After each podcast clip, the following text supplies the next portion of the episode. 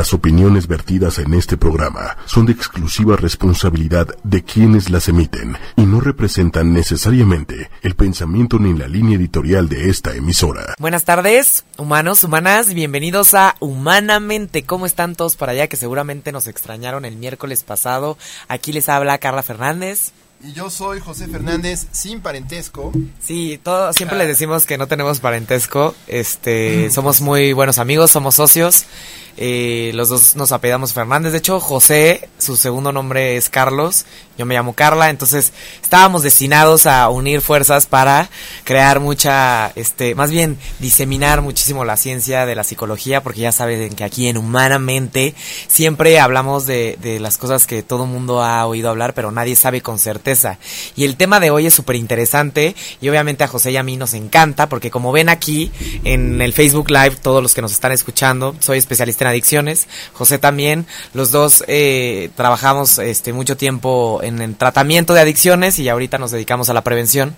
Y el tema de hoy es sobre drogas. Qué delicia, vamos a hablar de drogas. Nos encantan las drogas. Nos encanta hablar de drogas. con eso. José Fernández, le encantan las drogas. No le encantan las drogas, le gusta hablar de drogas, pero no le gustan las drogas no, no, no se vayan a confundir. Justamente el, el, el, día de hoy vamos a hablar sobre las drogas de diseño, que también este, son muy conocidas como drogas club, drogas sintéticas, drogas de laboratorio o las famosísimas tachas, que seguramente ustedes han llegado a ver, para todos los que vieron este, esta serie, ¿cómo se llama? Este, Breaking Bad, ¿no? Este, de este cuate frustrado, este, con una enfermedad. Sí, pero también es una droga, este, sintética. Ah, definitivamente, ¿no? Entonces, justamente para este todos los que se, imaginan a, eh, esta serie de Breaking Bad en un eh, remolque haciendo drogas sintéticas, justamente de eso vamos a hablar hoy. Vamos a entender qué, qué, qué sucede con estas drogas o estas tachas que muchas personas pueden ver en los raves, en los este en las discotecas, en los antros, en, en los conciertos, pero o referidas en canciones de rap. Exacto, sí rolas de, de tecno, no, artículos de la revista Vice. sí, definitivamente. bastante interesante el tema de drogas. Ese tema de, de, la canasteada que le llaman a, cuando alguien eh, está en una barra, ¿no? Y de repente te echan una pastillita en tu drink y de repente ya no sabes qué fue lo que pasó. Los famosos roofies que están eh, eh, muy explícitos en, en la película de qué pasó ayer, ¿no? Todas estas drogas que parecen pues muy divertidas, pero en realidad no sabemos de dónde vienen, qué son, cuántas son, cuáles son, ¿no? Y es interesante porque muchas veces las podemos, eh, hemos escuchado que, que, están en los antros o en los raves o en lugares como de mucha diversión, este, mucha música, pero aunque no lo crean, la gente hoy las consume en bodas, en reuniones, en bares, en comidas, ¿no? Es eh, el consumo bautizos. ya. En bautizos, ¿no? en primeras comuniones, ¿no? Bautizos de fuego, bodas paganas. Sí, por eso se le llaman drogas club, porque se, se, se creía que solamente en los antros o en los raves se podían consumir estas, o se podían, este, eh, encontrar estas drogas, pero no, ya se están consumiendo fuera de estos contextos. ¿Por qué? Porque cada vez las drogas están más disponibles allá afuera. Y pues trajimos a un súper especialista este, a hablarnos de este tema que nos encanta, ya saben, pero pues qué mejor que, que, que otras voces este, con, con más experiencia que nosotros, sin duda, para hablar sobre este tema, ¿no? Y obviamente, este, no se olviden de nuestras, este, de dónde pueden escuchar también sí, nos pueden encontrar en redes sociales, estamos en Facebook, para quienes nos escuchan, si nos quiere ver, ¿no? Cámbiase a Facebook y busque 8 con número Y media. También estamos en Tuning Radio, en Spotify y en iTunes. Pueden encontrarnos a nosotros y otros podcasts de la familia 8 y media. Eh, que están bien interesantes también y a quienes mandamos muchos saludos. Y bueno, no dejen de mandarnos sus dudas o comentarios a, estos medios. En Twitter también estamos en arroba 8y media. Y bueno, pues ya, ¿no? Los invitamos a que nos escuchen, escuchen también los programas anteriores que hemos tenido, ¿no? Hemos tenido temas bastante interesantes, hemos hablado de demencias, hemos hablado de este ¿qué otros temas? La ciencia del amor, ¿no? Varias veces, varios años, ¿no? La economía conductual, también tenemos varios tomos, ¿no? Y bueno, también tenemos a, a un invitado que ha estado con nosotros antes y que nos da mucho gusto tener de nuevo aquí en el estudio. Así es, él es el doctor Eden Sánchez, ¿cómo estamos? Un placer estar de nuevo por aquí con ustedes. Claro, Eden estuvo con nosotros este ya hace un tiempo atrás y el día de hoy pues está aquí con nosotros nuevamente. Eh, nosotros tuvimos la fortuna de conocer a, al doctor Sánchez en el Instituto Nacional de Psiquiatría. Él es médico cirujano por la UNAM, es especialista en psiquiatría por el Instituto Nacional de Psiquiatría, ¿no? También es especialista en el tratamiento médico de las adicciones por centros de integración juvenil, que justamente tomamos la misma especialidad él y yo, ¿no? Este, también es maestro en ciencias médicas, este, en psiquiatría eh, por la Universidad Nacional Autónoma de México y es eh, ya doctor en ciencias médicas, en psiquiatría, doctorante, doctorante, doctorante este, eh, en psiquiatría por, eh, por la UNAM. Entonces, definitivamente Eden tiene mucha experiencia clínica con pacientes que han padecido adicciones, porque le gusta mucho tanto a como nosotros este tema, y pues obviamente sabe mucho también de la ciencia que hay detrás de esas pequeñas pastillitas que pueden volarnos la cabeza, ¿no? Así es, ¿no? Y, y bien interesante porque a veces nos preguntan, bueno, ¿tienes, ¿tienes experiencia en drogas? Sí, nos dicen, a ver, ¿ya las probaste? ¿Las probaste? ¿Ya las, probaste? ¿Las probado? Yo que estudiaste mucho, pero cuando hablamos del tema, y no sé si te pase a ti, ¿no? Ante algún escenario, a veces entre iguales, a veces con chavos, papás, siempre asumen que ya las probamos todas. Sí, sí, sí. Podemos decir experiencia en drogas. Experiencia en drogas, no. Experiencia leyendo sobre drogas, viendo a pacientes que han consumido, ¿no? Y qué mejor que, que... No es suficiente a veces leer en un artículo o en una monografía científica o en una revista sobre los efectos. Cuando un paciente realmente te platica lo que vivió, cómo llegó al hospital, cómo casi muere o cómo tal vez tiene una adicción o un problema problema de consumo o cómo tal vez disfrutó esa sustancia, ahí es cuando realmente puedes llegar a entender estos síntomas. Entonces, obviamente está aquí Eden con nosotros para que podamos entender sobre todas estas sustancias y que empiece la fiesta, ¿no?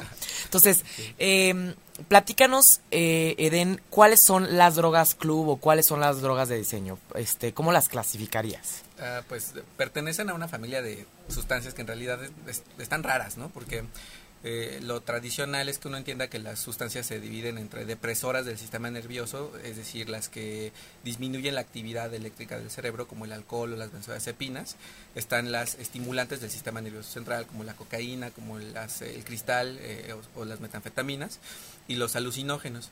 Pero en particular las drogas de diseño no pertenecen a ninguna de esas familias como tal, porque es, se les puso la etiqueta de drogas de diseño o drogas de club por el escenario en el que se consumen, más no por el efecto que dan, ¿no? Porque pueden haber sustancias o drogas de diseño que provoquen un efecto parecido al de las benzodiazepinas, o pueden haber drogas de diseño que den un efecto parecido al del cristal, o pueden haber drogas de diseño que provoquen efectos eh, alucinatorios parecidos a los del peyote o la mescalina, ¿no? Entonces, eh, se llaman así no porque pertenezcan como tal a una familia de sustancias, sino porque eh, están como su nombre pertenece al contexto en el que se empezaron a conocer y a difundir y a distribuir, ¿no? Entonces eso quiere decir que tenemos drogas club o drogas de diseño, tanto este de la familia de los alucinógenos como de la familia de los estimulantes, como hay de todo, ¿no? De todo. El problema es que pues sobre el paso del tiempo, como lo decían en la introducción, el asunto de las drogas de, club es que se han ido difundiendo en el uso a escenarios más allá de, eventos masivos o de rave, y entonces las personas las ocupan en escenarios de casa, de, de, grupos sociales abiertos, y los ocupan, pero entonces dejaron de ser drogas de club, y entonces más bien se entienden más bien ahora como drogas eh, sintéticas o drogas de diseño que se elaboran, pues por supuesto, en, en laboratorios clandestinos para dar un efecto y poderlas, pues, venderlas libremente, ¿no? Sin tener que estar en un escenario de música o cosas por el estilo. A mí lo que me llama la atención es la elección del, del término de diseño, como si alguien las hubiera diseñado con alguna intención o, o si fueran sustancias que se crearon explícitamente para generar estos efectos en particular. En términos generales, desde tu conocimiento, ¿estas dónde se originan o, o, quién las diseña? ¿Son hechas por la industria o, o médica y luego cambian de uso o las inventan científicos contratados para ahora sí que enriquecer el mercado de narcóticos ilegales, ¿no? ¿Cómo, cómo, ¿Quién las diseña o cómo es que de pronto aparecen en el mercado?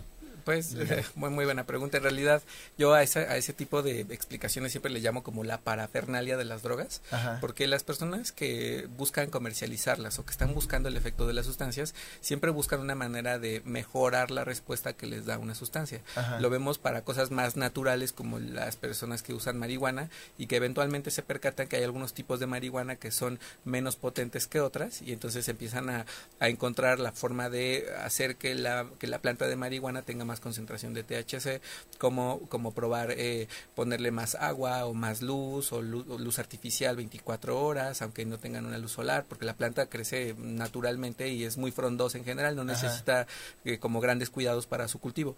El asunto es que las personas en la parafernalia de las drogas, entre su producción y su consumo, pues buscan potenciar la respuesta. Y las drogas de diseño, pues son como muchas sustancias eh, elaboradas en laboratorios pues de, de la industria farmacéutica que eventualmente se dan cuenta que pueden ser riesgosas o peligrosas para la salud y que no brindan un efecto terapéutico y entonces se, se, se eh, prescinde de ellas, se, se excluyen como un tratamiento o como, como preparados de uso terapéutico sin embargo, pues quedan elaboradas y manufacturadas eh, o sintetizadas químicamente y bueno, eventualmente la parafernalia de las drogas las busca, las potencia, las distribuye, etcétera. Hagan de cuenta, no es no son las drogas de diseño como tal, pero pero por ejemplo como el crocodile, ¿no? Que es Ah, una sí. sustancia que no está en México, pero se llama desomorfina, la sustancia activa que se obtiene de la síntesis de o- derivados opiáceos que se utilizan como analgésicos para venta libre y entonces lo que hacen es prepararla de manera doméstica para alcanzar eh, o, o sintetizar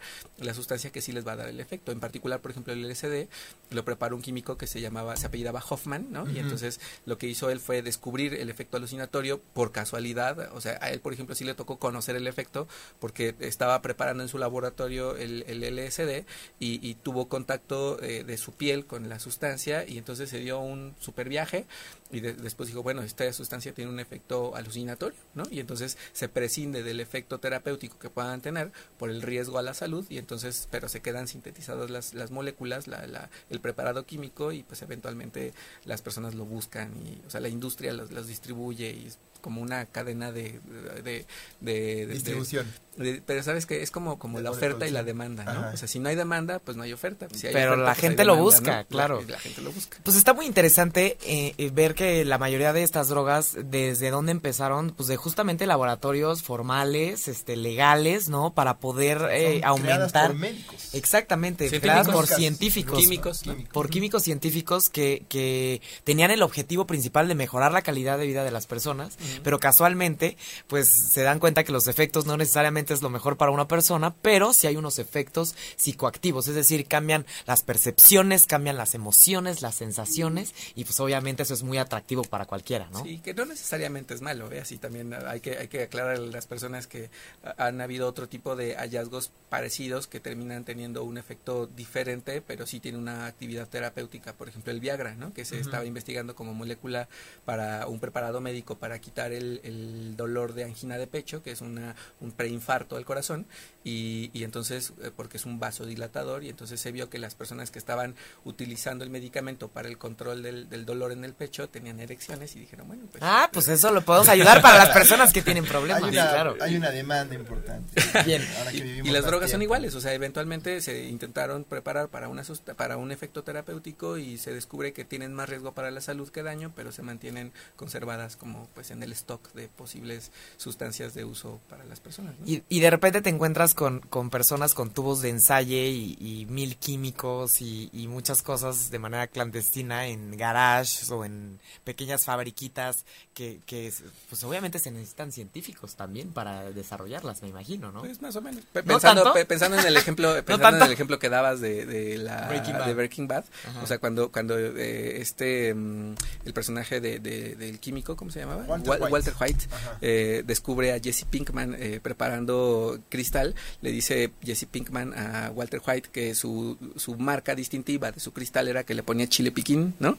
Y entonces el otro se agarra del cabello, del poquito que tenía por el cáncer, ¿no? Y le, y le dice, eso es una tontería, porque, porque pues no, o sea, ¿qué tiene que ver el chile piquín en tu preparado de, de cristal? Porque seguramente no tiene ningún efecto. Y entonces él es el que le enseña a preparar cristal para tener la potencia que, bueno, ya después pasa en toda la película. Entonces sí se necesitan eh, científicos que sepan sepan, ¿no? Pero a ver, todo el mundo hemos visto los documentales de, de Discovery Channel o de Nat Geo donde ponen el, la forma de preparar clandestinamente la cocaína y en realidad son campesinos que se, reciben algún, algún parámetro de instrucciones para preparar las sustancias y le van poniendo un poquito de sosa, un poquito de bicarbonato, un poquito de quién sabe qué y a ojo de buen cubero van preparando las sustancias. que es más artesanal, ¿no? O artesanal suena romántico, ¿no? Sí, suena como que viene con... de cristal son más, que laboratorios con más cocinas, ¿no? Les llaman cocinas. Sí, pues más rústicos si quieres, ¿no? Como, o sea, pues son personas que tienen algún tipo de conocimiento solamente de combinar sustancias, pero no saben el riesgo. Por ejemplo, el cristal en Estados Unidos, aparte del problema grave de, de pues por, por el, el efecto adictivo y eso, es que las cocinas que preparan el cristal son muy peligrosas porque tienen gases tóxicos y entonces una parte importante de la gente que se dedica a la manufactura del cristal terminan eh, quemados por explosiones en sus talleres clandestinos. Eso les pasa por andar drogando a la gente. Pero bueno, esperemos que no sea su caso, ¿no? A las personas que nos escuchan, espero que no tengan un garage clandestino de desarrollo de drogas sintéticas. Pero este, ahorita has hablado del cristal, has hablado del LCD. ¿Cuáles son las drogas de diseño más conocidas? Es decir, si yo voy a un antro y de repente alguien llega a ofrecerme o los hijos de las personas que nos escuchan van a los antros o a los o a las fiestas y alguien les ofrece una bolsita pequeña de Ziploc con una pastillita, ¿cuál, cuál, cuáles, ¿cuáles son las más posibles que nos podamos encontrar allá afuera? Ajá, mira, a ver, por ejemplo, ahorita decíamos del cristal, ¿no? Pero el cristal, como decía José, no necesariamente es una, no es una eh, droga de diseño. En realidad eh, se presta un poco a la confusión porque hay otra sustancia muy semejante que se llama MDMA, ¿no? Es eh, el, éxtasis, ¿no? O le dicen molly también, ¿no? Y entonces el MDMA se llama, em, se llama metil dietil metanfetamina, ¿no? Entonces, aunque suena a metanfetamina como el cristal, en realidad tiene una, un bracito extra en su preparado químico que da un efecto diferente, ¿no?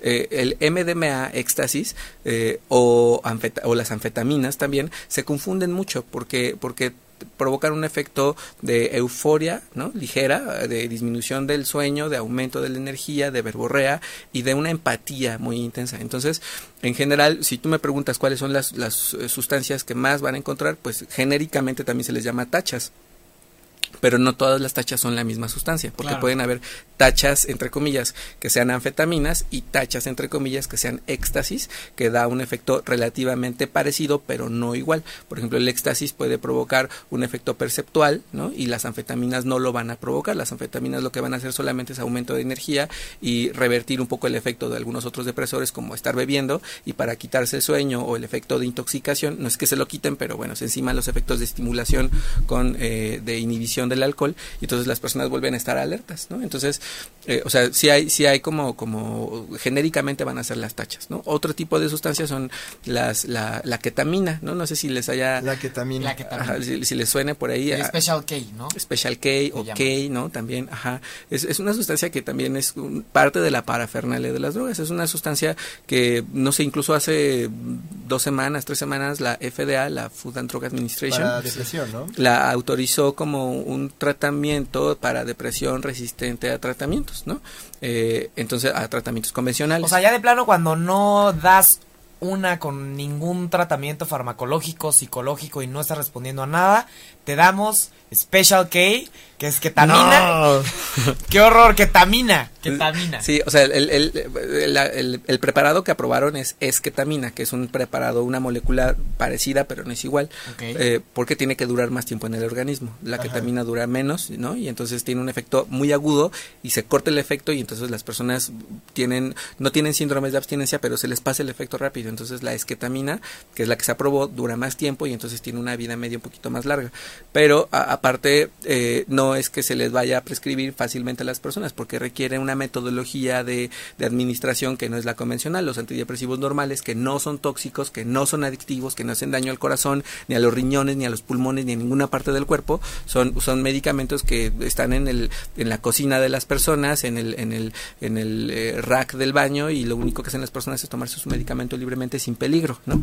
En este caso, la esquetamina sí va a ser un preparado que requiere toda una metodología de administración un poquito más sofisticada para personas que lo requieren porque no han respondido bien a los tratamientos tradicionales. Y eso sucedió en Estados Unidos, eso no quiere decir que haya pasado aquí en México. No, para nada, y no hay el medio para hacerlo. Entonces, eso todavía falta mucho.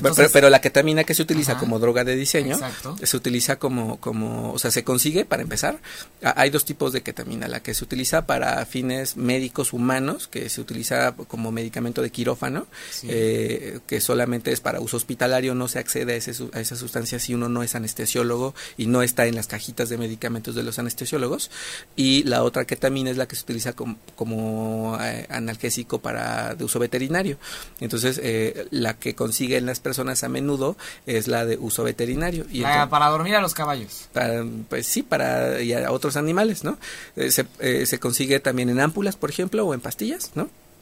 Y por ejemplo, cuando es en ámpulas, las personas, no es una instrucción de uso, ¿no? Pero, pero las personas la deshidratan eh, poniéndola en el horno de microondas, o sea, rompen el, el, ámpula, la ponen en un plato, la ponen en el, en el horno de microondas, eh, se calienta, se vaporiza, se queda la sal pegada en el, en el platito, la, la raspan y entonces ya queda el polvito que las personas utilizan como para inhalar o para inyectarlo intravenoso. Esta ketamina de la que nos estás hablando, entonces nunca la pueden adquirir en una tacha.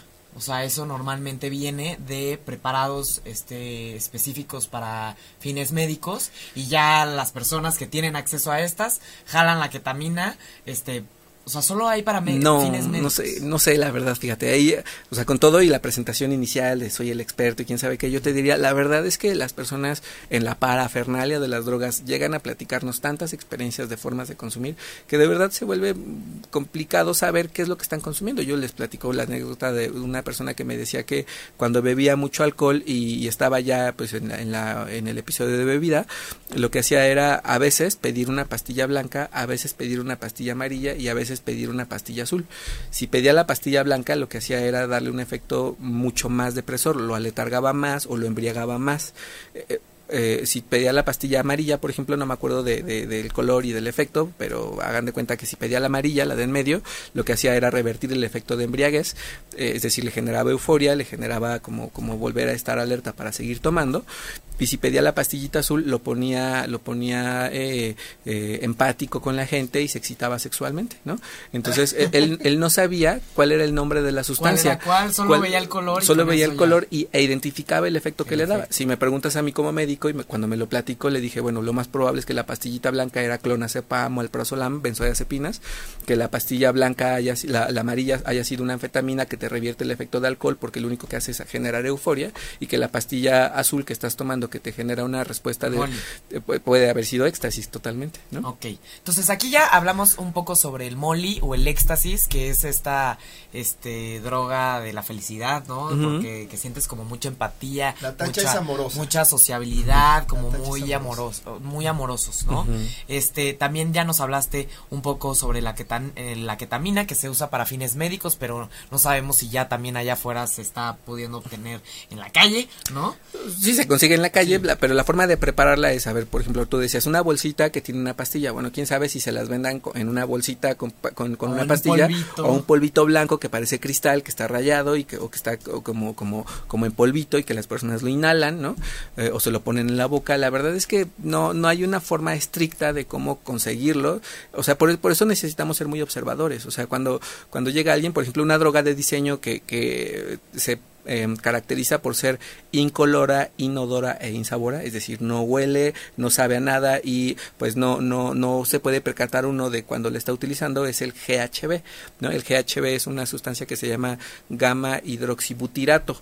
Esa gamma hidroxibutirato es una sustancia que hace un efecto parecido al del alcohol, pero mucho más potente. Entonces, a esa droga, una forma de llamarle, ahorita que decías del Special K para la ketamina o, del, de, o de las molis, como, como las tachas o el éxtasis, eh, el MDMA, la, la, el GHB se conoce como la, la eh, las gotas de la violación, ¿no? Porque entonces es la que se utiliza en, la, en los antros cuando le van a, cuando te llega alguien y te dice, toma, te mandaron una cerveza de, del señor que está aquí en la, en la mesa de al lado, quién sabe qué, y eh, la onda de coqueteo, le ponen dos o tres gotas de ese GHB, de gamma hidroxibutirato, y entonces genera una respuesta mucho más potente de depresión del sistema nervioso y entonces las personas se duermen. Ajá, y entonces corren más riesgo de que les pasen cosas como asaltos, como violaciones, como hacer cosas de las que no se acuerdan. Los famosos roofies, ¿no? ¿Son roofies? Ajá, sí, pues no sé cómo les digan, pero sí, o sea, eh, es que ah, eh, también, por ejemplo, hay otra sustancia que se ocupa como droga de diseño que se llaman, eh, se llama rohypnol. Esa, ese rohypnol no es una droga de diseño, en realidad era una sustancia, es una benzodiazepina parecido al del alcohol, perdón, al, al clonazepam y al alprazolam, que era para fines médicos, pero como era muy potente, las personas malutilizaban el rohypnol eh, y entonces eh, el, el medicamento como tal se llama flunitrazepam. La marca comercial era rohypnol y entonces se le conoce como reinas por como una abreviación del, del nombre en español y puede ser no sé si el RUF El sea Rufis, sí, ajá, sí. puede ser o el Rufis sea sea flunitrazepam o sea GHB. La verdad es No que es, que la jerga de la forma de llamarle a las sustancias ah, se los platico brevemente. Hace hace como tres, cuatro meses me tocó conocer a un paciente. He estado platicando muchas anécdotas y mis amigos me están viendo eh, en el Facebook. Van a, van a recordar esto porque lo he platicado últimamente mucho. De un paciente que en la entrevista y le preguntaba el catálogo de sustancias que ha probado. Entre otras, me dijo que había utilizado semillas del ermitaño, ¿no? Entonces, ajá, Ah, como de Goku. Ah, bueno, pues sí sabes, pero es, es muy millennial. ¿no? de Dragon Ball. Ajá, yo no sabía porque no, no había visto la caricatura, no la vi. y entonces cuando le dije, ¿y eso qué es? Pues semillas del ermitaño, doctor, ¿no? Y yo, pues, pero, pero ¿de qué se trata, no? Y entonces yo tratando de, de ponerme así serio, me puse ahí en la computadora mientras lo entrevistaba, así Google, ¿no? Así, semillas del ermitaño y lo único que aparecía eran, eran referencias de, de- de Dragon Ball. De Dragon Ball. Pero pues terminé diciéndole, ¿qué efecto te da, men? Porque, o sea, ¿cómo, cómo sé qué es lo que estás utilizando? Porque ninguna droga se llama semillas del ermitaño, ¿no? Claro, claro, que te, te rejuvenecía, te curaba de todos tus males. Lo, ¿o lo revivía de las golpizas que se daban en Lo la... revivía, Dios mío. Bien, entonces este, este GHB es interesante porque parece ser que justo puede ser una de las sustancias con la que te canastean, que es esta parte de cua- cuando te meten este sin, sin, sin consentimiento algo en tu bebida y de repente que usualmente se lo hacen a las mujeres o a los hombres para ¿Es soltar cierto que a ponen los asaltar. hielos? Pues es- sí, es que es un, es un líquido transparente. Hagan de cuenta que es como ponerle, no sé, eh, eh, no sé, como, como dos gotas de agua más a la bebida. O sea, no, en realidad No como, sabe. como no tiene color, no tiene sabor, no tiene olor, pues lo único que hacen es dejarle caer dos, tres, cuatro gotas eh, y, y pues abusar, ¿no? Abusar de la condición económica, de la condición física, de la situación sexual que tengan eh, como expectativa con, con las personas y pues pasa eso, ¿no? Bien, entonces el GHB es el, el que muchos papás como que, que les, les da mucho, mucho miedo, ¿no? Puede ser en, en líquido, puede ser en tachas, muchas veces, pues el- el- la química yo creo que tiene infinidad de, no tiene límites, ¿no? en la presentación yo creo, de las diferentes sustancias. Sí. Entonces, el, el GHB, este, que quede claro, es, es distinto a los roofies. Los roofies o el rohypnol son estas sustancias, este, estas me- medicamentos que se utilizaban para, para, para, Para la ansiedad. Para la Ajá. ansiedad, O sea, el, el flunitrazepam es un medicamento que, por ejemplo, lo ocupábamos. Todavía me tocó utilizarlo en el Instituto de Psiquiatría en alguna época, porque cuando había alguien que estaba en un episodio psicótico y estaba muy agitado y, y no cooperaba y estaba agrediendo compañeros o al personal, etcétera, y había que relajarlo, se le ponía flunitrazepam y se hacía que la persona se quedara dormida, ¿no? Entonces sí se ocupaba, pues, pero y todavía está de venta para uso hospitalario, pero mm, normalmente no se consigue en las en las farmacias, pues, ¿no? Pero pero pues la gente la, la oferta y la demanda siempre va a promover que haya disponibilidad de las sustancias y todavía se consiguen las reinas o el rohypnol. No, y el mercado es creativo, ¿no? A cada rato puede que combinen lo que se les ocurra eh, o le cambien el nombre a algo para ahora sí que aumentar su percepción de oferta, ¿no? Y sea lo mismo. O la competencia entre los grupos que distribuyen. Por ejemplo, el LSD se puede conseguir en pastillas, se puede conseguir en papeles impregnados, se puede conseguir también en gotitas para, para utilizar. Es decir, pues también depende de, de, cómo lo distribuya la persona que lo va que lo va a comercializar, ¿no? O sea, si, si vas a un antro eh, y te van a ofrecer LSD, pues a lo mejor te conviene más llevar como un pequeño gotero y, y ponerlo ahí a disponibilidad de las personas en su bebida cuando te lo piden, no sé, a, o ponerlo en la boca de las personas cuando el shot y no sé qué, ¿no? Y con dos gotitas extras que llevar papeles impregnados porque pues tienes que llevar la tirita de papel y esas cosas y o sea se vuelve muy complicado en realidad el, el- la forma de utilizarlo por ejemplo el cristal o eh, la cocaína el- la piedra la cocaína en polvo se vuelve muy complicada medirla porque cuando le preguntas a las personas cuánto utilizan pues un papel no ¿Y qué significa un papel? Pues un papel, pues como, o sea, pues no sé, como lo que alcanza para tres líneas, ¿no?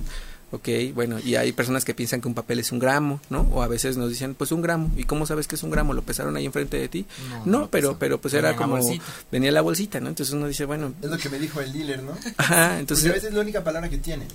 ¿no? Como el supuesto expertise de quien te la vende. Claro, claro. Y a veces sí la saben, pues, ¿no? O sea, que de repente los, mismos dealers le dicen a las personas, este llévatelo con calma porque porque este LCD está más pesado, ¿no? Entonces, si, si aguantas o si no tienes experiencia, mejor un cuartito del, del papel o un cuartito de la pastilla en vez de en vez de la pastilla completa. Entonces, sí se la saben en realidad, un poco tal vez por experiencia personal o porque han visto cómo se ponen otros compañeros, etcétera, pero pero es demasiado versátil la forma de distribuir y de consumir y, y en particular estas drogas de diseño, pues se llaman incluso drogas de club también porque son como, como demasiado clandestinas aún en, aún en un escenario en el que es, norm, es normal, entre comillas, que las personas las estén utilizando, porque eh, me acuerdo de, una amiga que decía que eh, se había encargado alguna vez de estar en un, en un rave y ver cómo, o sea, como ir a cuidar que no hubiera distribución y ella dijo, yo nunca había nadie distribuyendo, ¿no? Pero pues se notaba claramente que había personas que habían utilizado algo porque, porque, pero, pero estábamos ahí al pendiente y no se veía la manera en la que estuvieran distribuyendo porque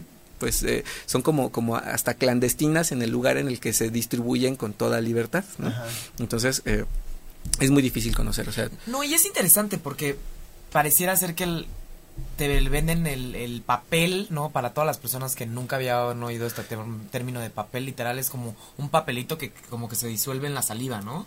Como una estampilla. Como una estampita que te pones en la lengua y como que el efecto o, la sustancia este se disuelve en tu lengua y ahí ya como que tiene contacto con el torrente sanguíneo y hay un efecto en el cuerpo, ¿no? Desde el polvo, todo. Entonces, el... el es interesante porque las personas normalmente dicen, ¿quieres una tacha, no? En, en, en, alguna fiesta o en algún lugar, este, si se quieren intoxicar, este, la verdad no me ha pasado que, que digan muy comúnmente en los lugares a los que frecuento, pues quieres una tacha, pero eh, lo que he escuchado de las personas sí dicen, ¿no? este, ¿quieres una tacha? O que les ofrecieron una tacha. Pero, puta, esa tacha puede ser, este, GHB, puede ser, eh, tal vez, eh, un comprimido de cristal o puede ser este Rohypnol o Rufis o puede ser eh, Molly, puede, o sea, hay infinidad de cosas, ¿no? Entonces, ¿qué, ¿qué, otra qué otra este droga de diseño hay por ahí? Hay una que se llama polvo de ángel, ¿no? Le llaman PSP, me parece. PSP. Bueno, yo yo aquí en México nunca la he visto, ¿eh? O sea, sí, sí. Nadie, No, en el en la clasificación diagnóstica del DSM, que todos los psiquiatras y los psicólogos conocen porque es la manera de conocer los criterios diagnósticos de las enfermedades mentales, eh, viene el PSP, pero aquí en México nunca lo he visto, nunca me ha tocado ver a alguien que, que haya utilizado PSP. Lo, lo más común, pues, es, es eh, no sé, eh, son, somos incluso hasta más naturales, porque utilizamos más peyote y, hongos, ¿no? nos gusta más lo tradicional, somos muy mexicanos, ¿no? otro tipo de sustancias, ¿no?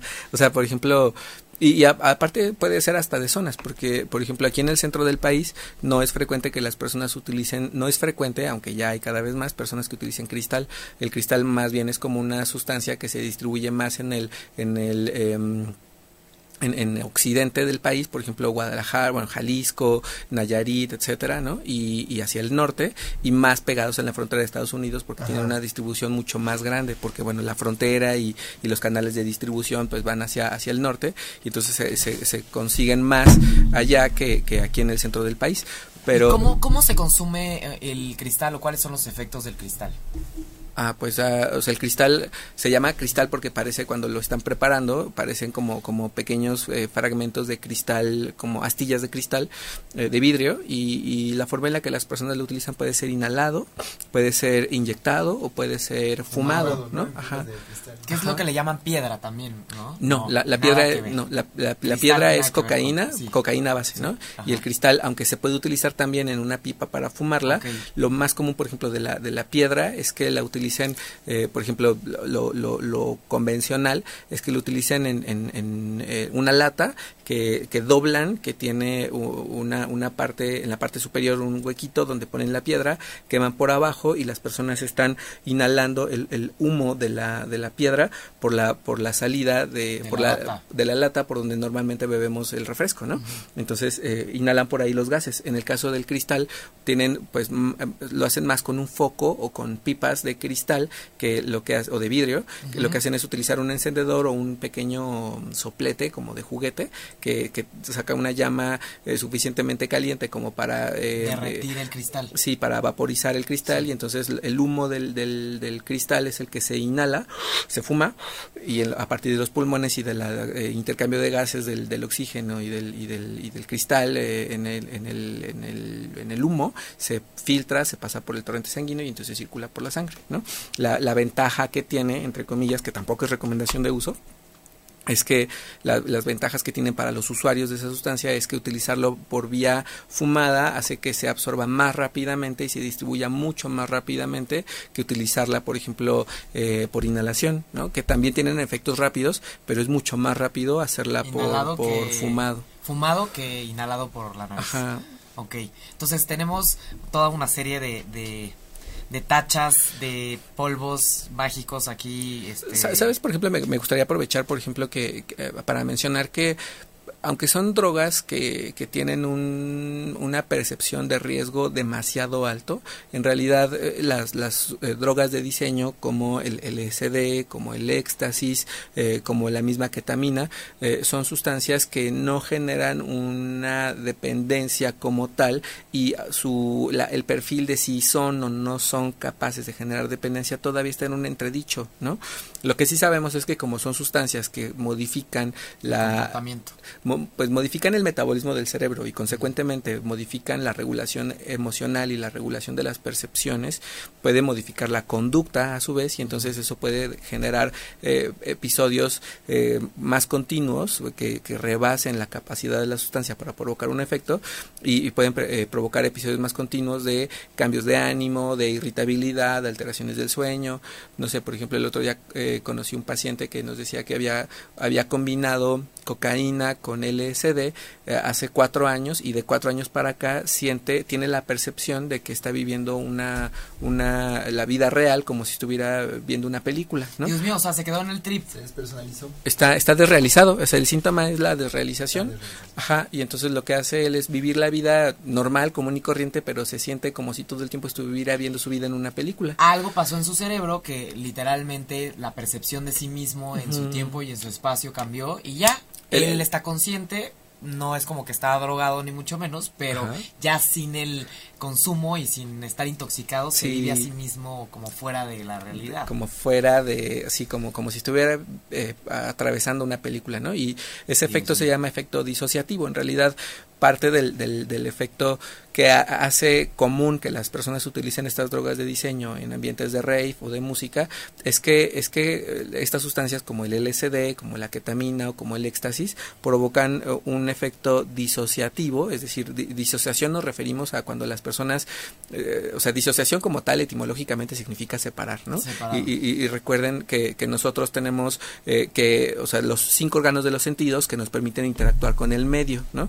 Entonces, cuando eh, llamamos a una sustancia que provoca un efecto disociativo, es que disocia la capacidad de percibir la realidad con nuestros órganos de los sentidos para alterarla a expensas del efecto de la sustancia, ¿no? Entonces, no percibimos la realidad como tal, sino percibimos un efecto intermedio que es el que provoca la sustancia. Y entonces, las personas tienen alucinaciones, por ejemplo, eh, nos estamos viendo en una entrevista, pero de repente sentimos que nuestras caras se transforman mientras estamos con la intoxicación Ilusiones. o que o que podemos percibir el olor del color guinda o, o morado que está aquí en el en el o sea y uno diría por qué por qué huele los colores no Ajá. bueno pues es, es parte del efecto A mí me huele muy bien, ¿no? me huele muy bien el linda. La, la famosa sinestesia, ¿no? sin- sinestesias por ejemplo o, o que los que, la- que las paredes se derriten o ¿Eso es el LSD o también la ketamina y, y el éxtasis? Ajá, el- sobre, sobre- el LSD y la ketamina es como su efecto principal. El éxtasis lo puede provocar. Lo puede llegar a provocar, ok. Entonces también en- para las personas que nos escuchan, el moli y el éxtasis puede llegar a, a causar también alucinaciones, ¿no? Además de toda esta sensación de, de empatía y de sociabilidad y, y de satisfacción, ¿no? Sí, muchos de los efectos, por ejemplo, que provocan son temporales, son transitorios mientras eh, circula la sustancia y eh, eh, se, alcanza las concentraciones máximas y se empieza a eliminar poco a poco.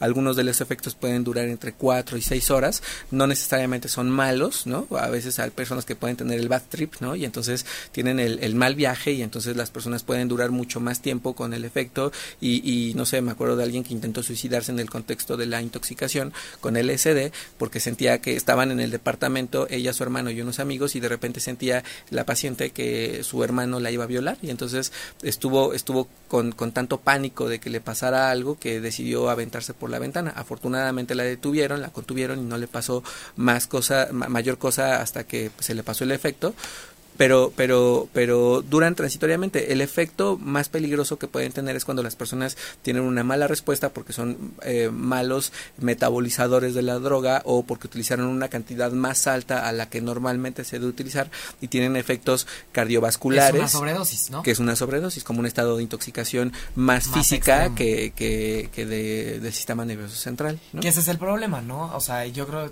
por lo que estoy escuchando, el mayor de los riesgos de estas sustancias sería justamente que te vendan disque que una dosis específica y a la mera hora fue más o no o más potente y al, te puede llegar a dar un paro cardíaco o un daño este en el cerebro, ¿no? sí, o no sabemos, o sea, por ejemplo, yo siempre le pongo el ejemplo a las personas de que si somos personas de piel muy clara, ¿no? Y nos vamos a la playa, eh, puede ser que nosotros nos tengamos que proteger porque sabemos que si tenemos la piel clara y nos da el sol por mucho tiempo nos vamos a quemar de la piel y, y pueden haber personas o podemos haber personas también de tez muy morena y que yendo nuestra piel y decir, no, soy, soy moreno, como yo casi no me quemo, ¿no? Me bronceo, pero no me quemo, ¿no? Entonces las personas no se protegen tanto del sol porque saben cuál es la respuesta que va a tener el mismo estímulo de la, de la luz a la piel. El asunto para las personas, para todas las personas, es que a diferencia de la piel y que podemos saber qué test tenemos y por la experiencia continua de estar expuestos al sol, de cómo nos ponemos, la, nuestros cerebros no sabemos cómo van a responder. Claro, cada entonces, cerebro responde diferente. Entonces no podemos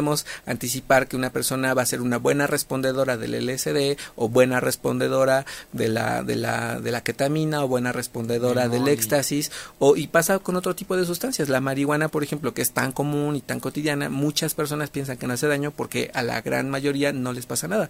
Hay gente que sí pero, le pasa. Pero, hay gente a la que sí le pasa. Entonces, ¿cómo sabemos que sí te va a pasar? Pues no sabemos. No sabemos, tienes que, pues sí tienes que vivir la experiencia de, pues si la quieres utilizar, utilízala bajo el riesgo de que te pueden pasar cosas, ¿no? Y lo que estás es diciendo ahorita, Den, es, es interesante. Este, el, el riesgo mayor es número uno, que se pase la dosis y tener un, una overdose y que te mueras, ¿no? Porque ya hubo un choque este físico, ¿no? Y ya, te quedas ahí. Otra es, el segundo riesgo mayor sería justamente que durante la intoxicación, como percibes el mundo de manera muy distinta, puedas aventarte, puedas chocar, puedas este, violentar a alguien, puedas tener conductas de riesgo que llevan a, comprometer tu vida. Y número tres, aquí la pregunta sería, entonces, dices que tal vez no son tan adictivas en comparación con otras sustancias. Sí, así es. O sea, sí, totalmente, ¿no? El, el riesgo principal es eh, Ajá, el riesgo principal es pues una, una sobredosis, ¿no? Que no, no, mira, aquí en México, por ejemplo, no, nos pasa a menudo que las personas tengan sobredosis, al menos en la parte médica de psiquiatría, que es donde trabajamos nosotros, no pasa tan a menudo. Tal vez si le preguntábamos a un, a un urgenciólogo puede decirnos, pues aquí sí llegan mucho más porque pues llegan, a, llegan a, un servicio de urgencias para desintoxicarse ahí. No llegan al consultorio. Knock, knock. Me hace una entrevista clínica psiquiatra, por favor. Llegan a urgencias pelándose, ¿no? Ajá, con una crisis hipertensiva sube la presión, tienen un exceso de calor, se deshidratan las personas y tienen malestares generales y no es necesariamente común. Aparte, parte de estas para, de la parafernalia es que las personas saben cómo se ponen, saben que tienen que llevar cuando van a utilizar el, éxtasis, tienen que llevar una botellita de agua y estar bebiendo con, eh, agua continuamente para no, no deshidratarse porque empiezan a, transpirar demasiado, sube su temperatura y entonces eso los puede deshidratar y las personas toman agua, por ejemplo, ¿no? Con la ketamina y el LSD también se no. usan agua, no, nada más con el moli y el, éxtasis que es lo mismo, este para justamente nivelar tanto calor y Sí, tanta... y, y el, el problema, por ejemplo, de la, de la eh, cocaína, de que puede ser en, en- en polvo, clorhidrato o base, que es el crack, o, o de las metanfetaminas y de las anfetaminas, es que, es que son sustancias que generan una respuesta dopaminérgica muy alta. Y acuérdense que la dopamina es el neurotransmisor, es la sustancia del cerebro que más genera placer y que más tiene relación con el placer. Y entonces, como genera una respuesta amplia de dopamina, entonces las personas se enganchan rápidamente con el efecto de esas, de la cocaína y de las, y de las metanfetaminas. Pero el LSD y la ketamina tienen un mecanismo de acción diferente que depende de otro neurotransmisor y aunque puede ¿Cuál? generar una respuesta de placer, serotonina. Ah, ok, no dopamina, que eh, la dopamina está relacionada con el placer y la serotonina más bien con... con la regulación emocional y con efecto, con muchos efectos, por ejemplo, regula el sueño, eh, eh, regula la respuesta sexual, regula la irritabilidad, ¿no? Entonces, eh, la- eh, en funciones normales, lo que hacen la ketamina y la y la el LSD es generar una respuesta muy fuerte de serotonina y eso, pues, por supuesto que desajusta los eh, niveles o los mecanismos de, de percepción y entonces por eso dan un efecto alucinatorio o disociativo, ¿no? Entonces por eso las personas no sienten dolor con la ketamina o pueden percibir estímulos diferentes eh, alterados con el con el LSD, ¿no? Entonces el efecto es diferente, por eso tienen un riesgo menor de generar dependencia o puede ser cuestionable, ¿no? O adicción. No se sabe... Puede ser cuestionable, no se sabe lo suficiente. El asunto, de todos modos, es que es que eh, el riesgo para la salud es alto por el- el- la posibilidad de una sobreintoxicación o de tener un mal viaje y entonces que las personas tengan un episodio psicótico eh, transitorio o más duradero a expensas de la exposición a la sustancia. Sí, o sea, lo que dice Den al final es literalmente con la sustancia, por el efecto, porque tal vez no te cayó bien, te da un quiebre psicótico casi casi durante un día y al día siguiente te levantas haber, habiéndola pasado fatal, con sensaciones de que te vas a morir o de que vas, estuviste viendo cosas y obviamente a eso a nadie le gusta, ¿no? Puede ser un buen viaje o puede ser un mal viaje y ese mal viaje pues te, te queda una experiencia traumática, yo creo, ¿no? O sea, no estamos libres de riesgos, pues, ¿no? O sea, aunque no genere un nivel de dependencia parecido al de la heroína o la, o la cocaína, de todos modos no estamos libres de riesgos, no son sustancias inocuas, no es tomarse un agua de Jamaica, ¿no? Claro. Y una, una pregunta, no, no hay tolerancia, por ejemplo, no generas tolerancia a estas Mm, sustancias, que pronto no. dosis más altas o algo así. No necesariamente, pero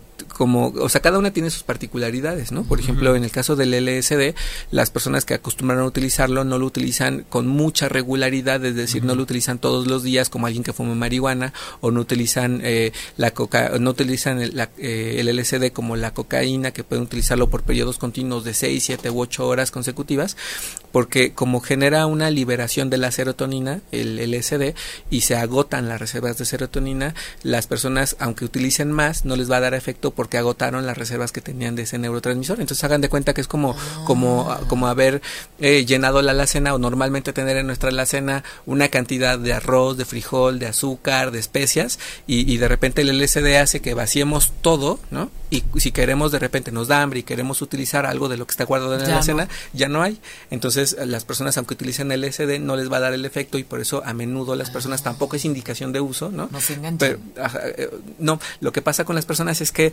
eh, es que utilizan la- el LSD, pero tienen que dejarse descansar una temporada, unos días, eh, una semana, dos semanas para volver a utilizar, para, para volver que a se tener llene el la alacena otra vez de serotonina. Y eso hace que no tu, tu cuerpo no aprenda que rápidamente puede volver a sentir el mismo placer rápido. Exactamente. Esas, esos descansos de dos semanas son muy importantes, ¿no? Pues sí, sí, eso hace que no se genere un hábito fácilmente, Claro, porque el problema, por ejemplo, del tabaco, que, que yo opino aquí, eh, se los digo en, en pequeño comité eh, y también lo digo de manera personal siempre, es que es que es como un hábito tonto, porque porque aunque la nicotina es una sustancia muy potente comparado mo- molécula a molécula con otras sustancias, en realidad lo que hace adictiva a la nicotina es la, la forma en la que se adhiere el hábito del tabaco a la vida cotidiana de la gente. Claro. Cuando cuando se levantan y fuman el primer cigarro después de desayunar, cuando van fumando el cigarro de camino al trabajo, Cuando, toman una copa con un taquito, con una comidita, con un cafecito. con una cervecita en la platicada, mientras ven la televisión en la tarde, están viendo la serie en el Netflix, etc- etcétera, y entonces las personas ah, eh, hacen como como si adhirieran el uso del tabaco a la rutina de vida de las personas, y entonces eso se vuelve un problema porque dejar la nicotina podría no ser un problema si le damos un sustituto de nicotina como los parches, como sea tiene la sustancia. El asunto es que la persona tiene la rutina de tener algo en la boca, de tener algo en las manos o de sentirse cómodo platicando, fumando el cigarro, no por la nicotina, sino por el hábito, ¿no? Es como cuando te eh, probaron, no sé, este me acuerdo, ¿no? Para lavarse los dientes había creo que un enjuague o algo y como que era muy raro porque la gente sentía que no se había lavado los dientes. O sea, que te dijeron, no, pues tú vas usando estos sientes como, es como si te los hubieras lavado, pero pues, no, no, no te los cepillaste, ¿no? Es que no, no lo hiciste. Entonces es más como una cuestión de la costumbre. Sí, la costumbre. Y. La disponibilidad, ¿no? Digo, cualquier esquina hay un cigarro suelto en el Oxxo las puedes comprar. Claro, y el no puedes estar alucinando en tu trabajo o en tu casa todo el tiempo, ¿no? Es muy aparatosa la alucinación. o sea, realmente si estás viendo sí, impide impide la funcionalidad normal de las personas mientras están consumiendo. O sea, no pasa nada si alguien no pasa nada entre comillas si están en un rave porque como como sea van a escuchar música y van a, un entorno social, pero tienes toda la razón, no pueden estar con, con el efecto de estar viendo la, la computadora en sus en sus trabajos y estar viendo que se están derritiendo las letras. eso, impide el funcionamiento normal, ¿no? ¿Y síndrome de abstinencia? No provocan no provocan síndrome. ¡No! Todas las personas que nos escuchen.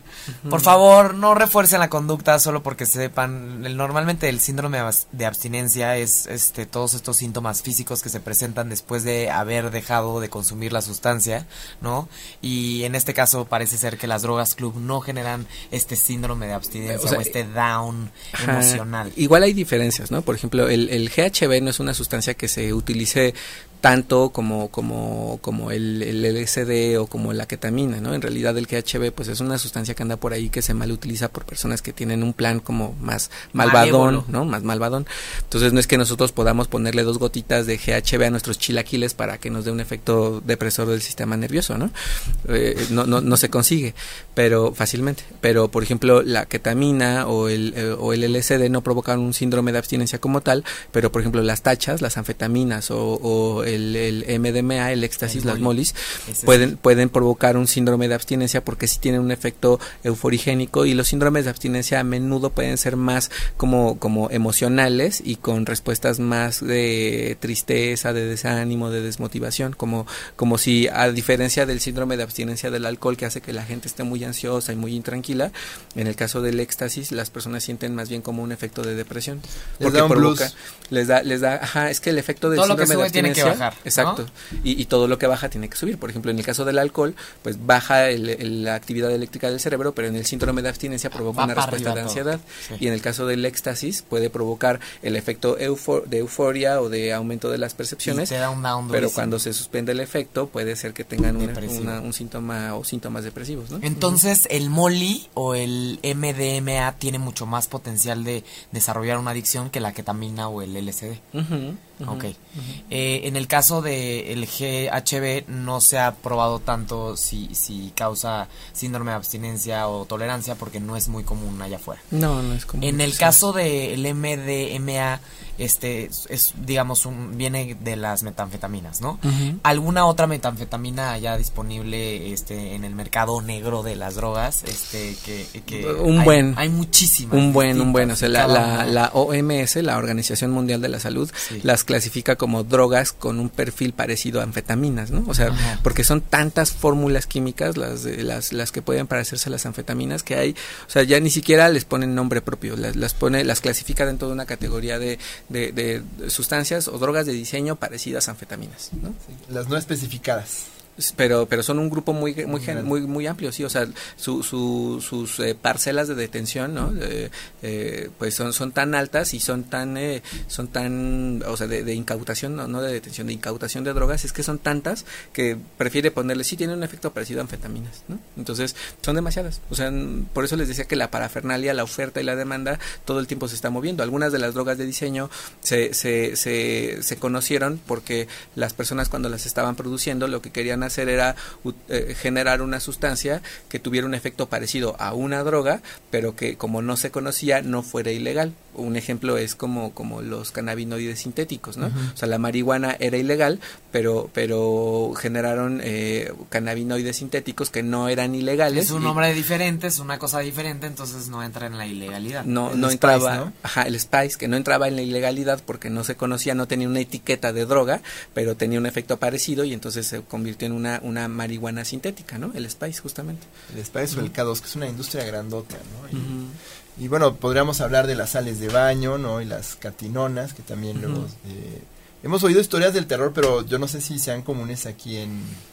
Aquí en, México, no, ¿eh? las catinonas nunca, nunca nos ha tocado verlas. ¿Y, ¿Y hay una diferencia entre metanfetaminas y anfetaminas muy claro o no? Sí, sí, las... las eh, Uh, recordemos que, por ejemplo, la, eh, por su mecanismo de acción, la cocaína bloquea eh, la recaptura de dopamina, haciendo que haya un efecto de dopamina más alto lo que hacen las anfetaminas es aumentar el, la liberación de dopamina como tal. No bloquea la recaptura, no bloquea el sistema de reciclaje, sino que abre la puerta para que salga más dopamina de las neuronas. Y lo que hacen las metanfetaminas es hacer el efecto doble de la cocaína y de las anfetaminas. Entonces bloquea la recaptura y también y aumenta la liberación y entonces tiene un efecto mucho más fuerte. Por eso el cristal es tan adictivo y es tan potente comparado todavía con el con el, la cocaína y con la piedra o con las anfetaminas.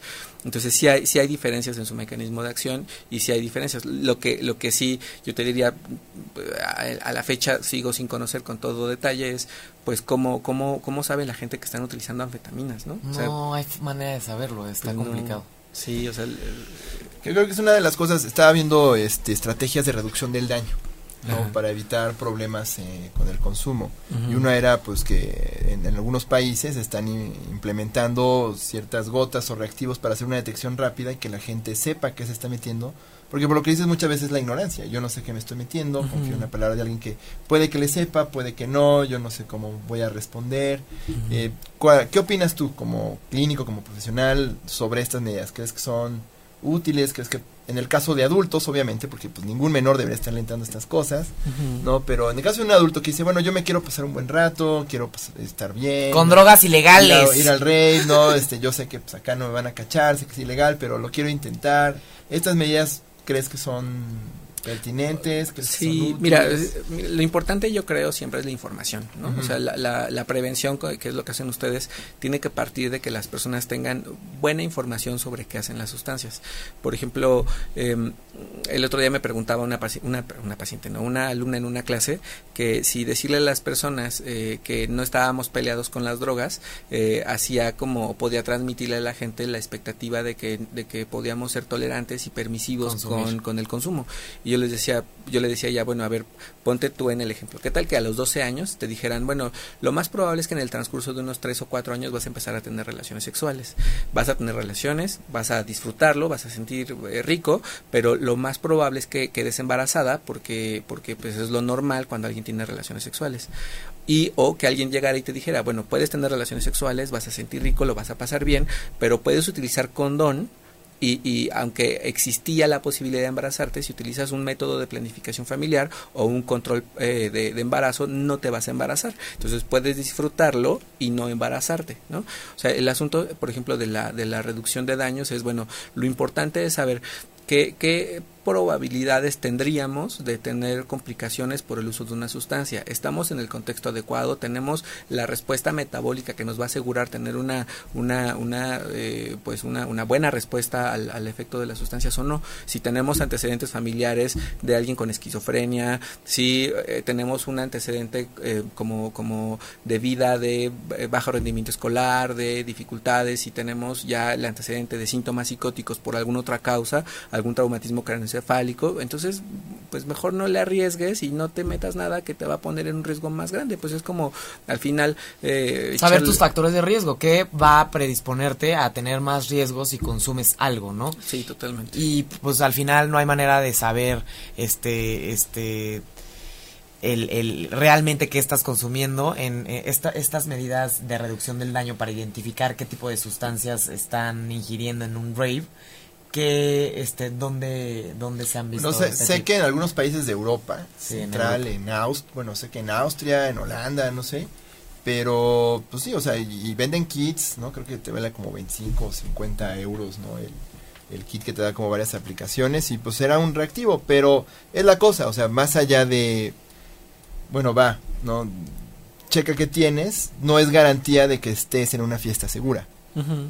Sí, claro, totalmente. Y aparte tenemos que siempre ponderar que, que las sustancias van a tener un riesgo por sí mismas, independientemente de, de, de lo que uno... De la adicción, Sí, de, de la adicción. Por ejemplo, el, el tabaco eh, es muy peligroso no solo por la nicotina. La nicotina como tal tiene un efecto adictivo porque tiene una potencia también para generar una respuesta de dopamina. La nicotina se metabol- se metaboliza por el hígado y se convierte en una sustancia que se llama cotinina, que puede ser cancerígena como tal, pero todos sabemos que el efecto de daño más grave que tiene el tabaco Son los es, pulmones. so- es en los Por pulmones por el humo, ¿no? Por, por el alquitrán y todos los eh, hidrocarburos ali- alifáticos y, y policíclicos y quién sabe qué, que son todas esas sustancias químicas eh, los- la- la- la, em, que, que dependen incluso, por ejemplo, de los de los em, pues de, de los factores del cultivo, ¿no? De los insecticidas, de, de las cosas que hacen que se que crezcan más rápido, etcétera, y entonces eso hace mucho más daño que la nicotina en sí misma. Entonces, Claro. o sea, ¿cómo sabemos que, que la sosa que utilizan para, pre- para preparar la cocaína, pues no nos va a hacer daño, ¿no? O, o- o el, el bicarbonato no necesariamente nos puede hacer daño, pero todos los compuestos que están alrededor de la producción.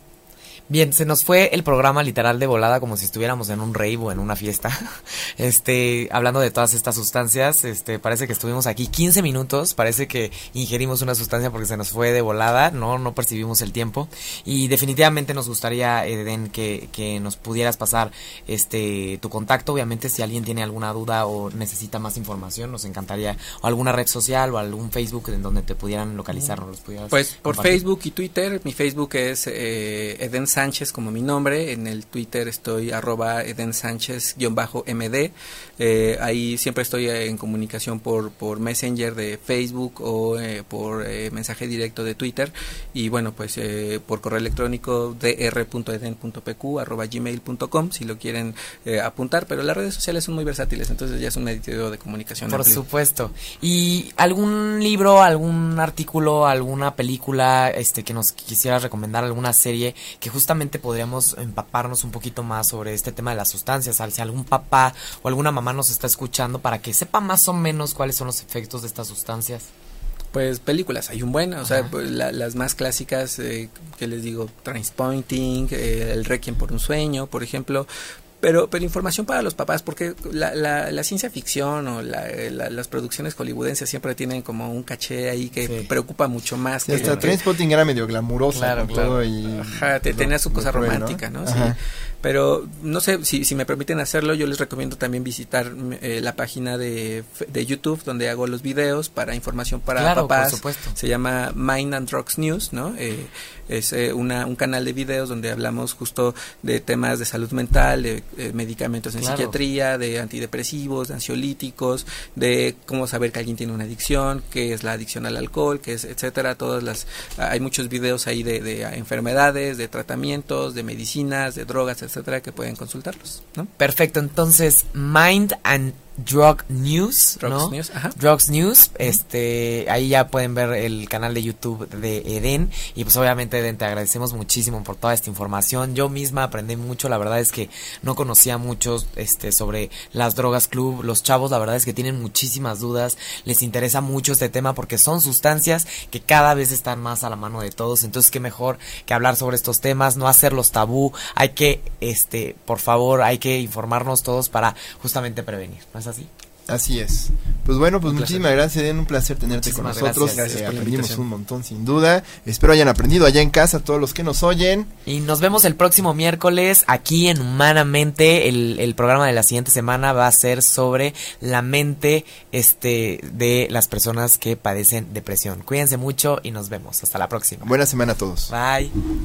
Si te perdiste de algo o quieres volver a escuchar todo el programa, está disponible con su blog en ochoymedia.com. Y encuentra todos nuestros podcasts de todos nuestros programas en iTunes y Tuning Radio. Todos los programas de ochoymedia.com en la palma de tu mano.